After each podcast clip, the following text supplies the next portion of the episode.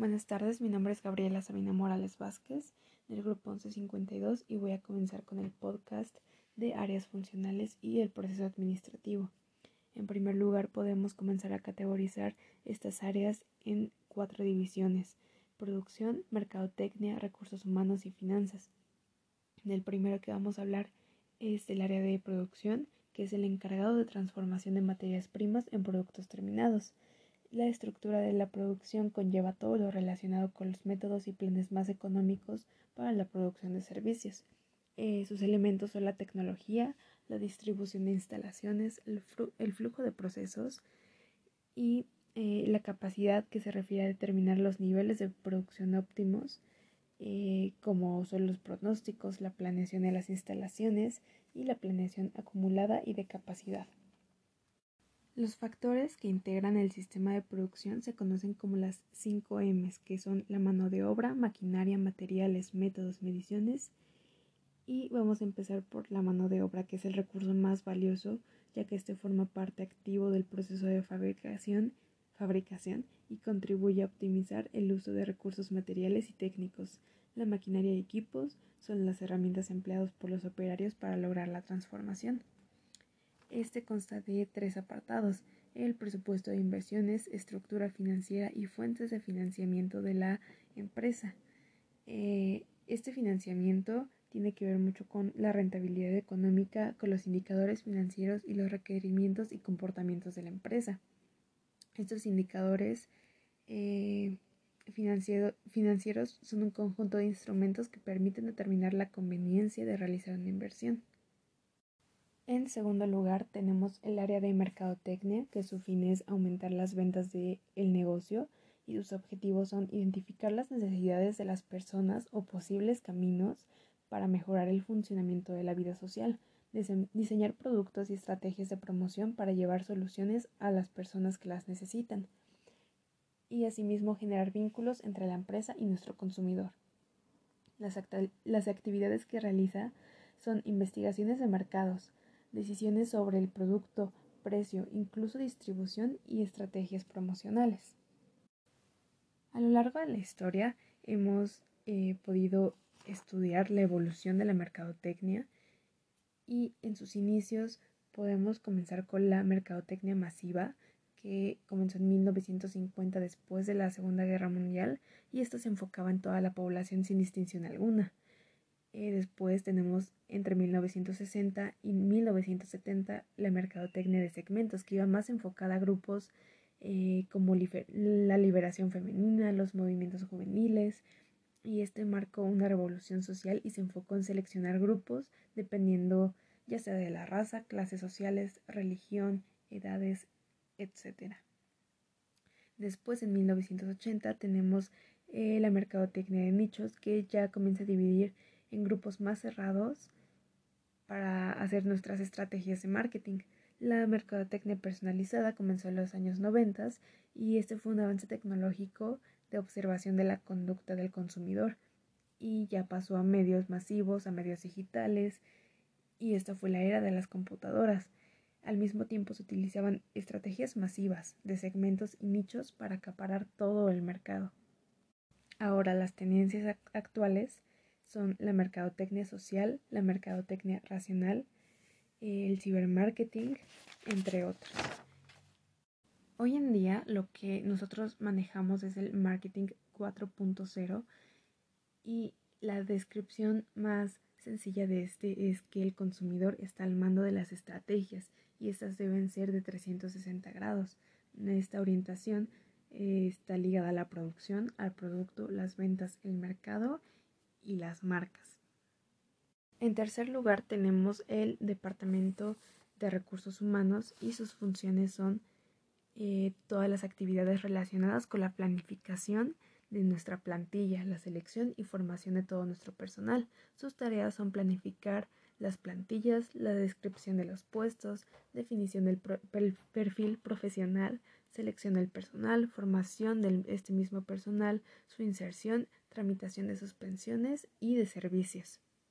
Asimismo, una de sus funciones u otras de sus funciones son la elección y formalización de los contratos, la gestión de nóminas y seguros sociales, gestión de permisos, vacaciones, horas extraordinarias, bajas por enfermedad, movilidad de plantilla, el ausentismo y el régimen disciplinario.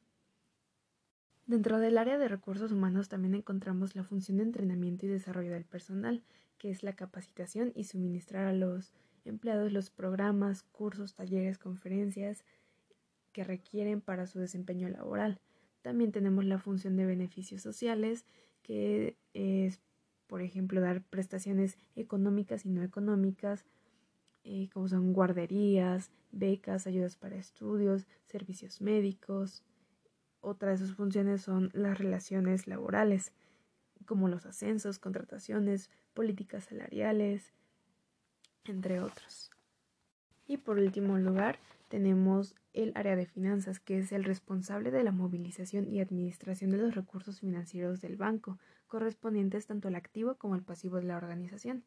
Se encarga de hacer medibles las estrategias, controlar los resultados, dotar de los recursos con oportunidad y registrar operaciones contables y datos financieros. También se encarga de planificar de acuerdo con la información registrada.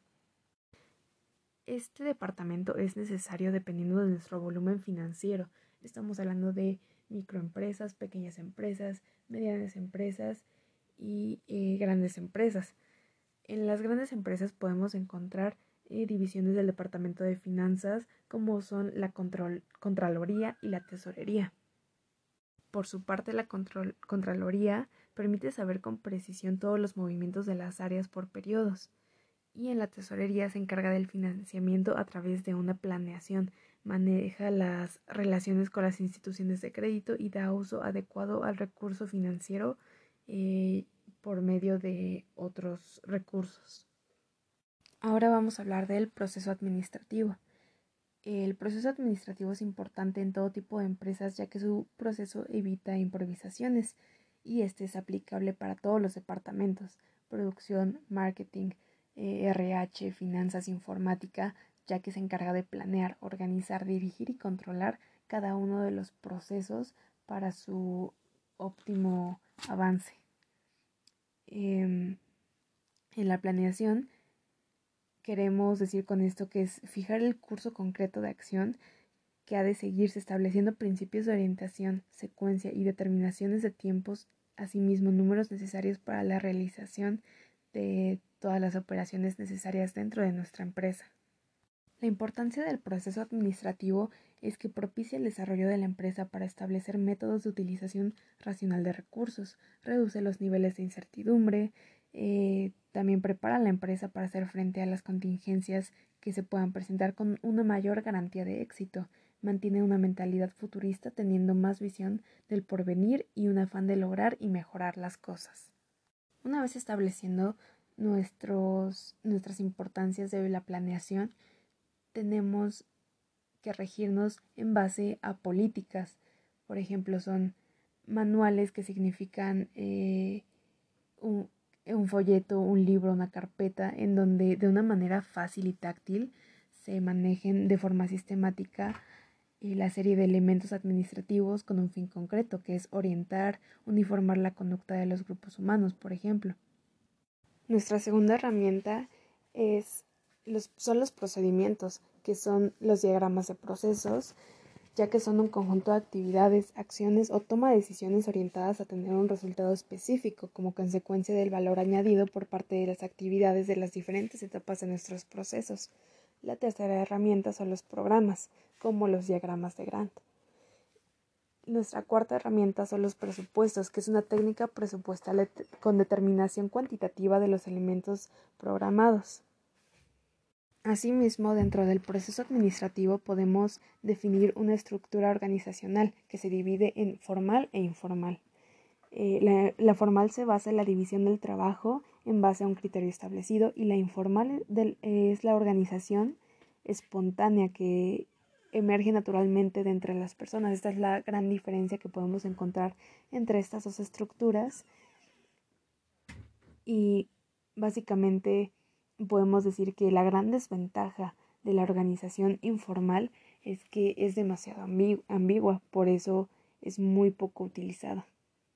Los seis elementos claves para el diseño organizacional son la división del trabajo, departamentalización, tramo de control, cadena de mando, delegación de autoridad y formalización.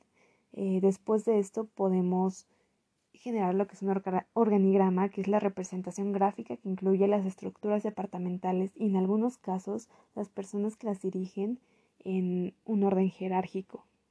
Después de definir nuestro organigrama es mucho más fácil definir los puestos que podemos requerir en nuestras organizaciones o empresas, ya que posibilita comparar los puestos, es una herramienta de, reclutamiento, hace más sencillo capacitar a las personas que van a ser parte de nuestra plantilla.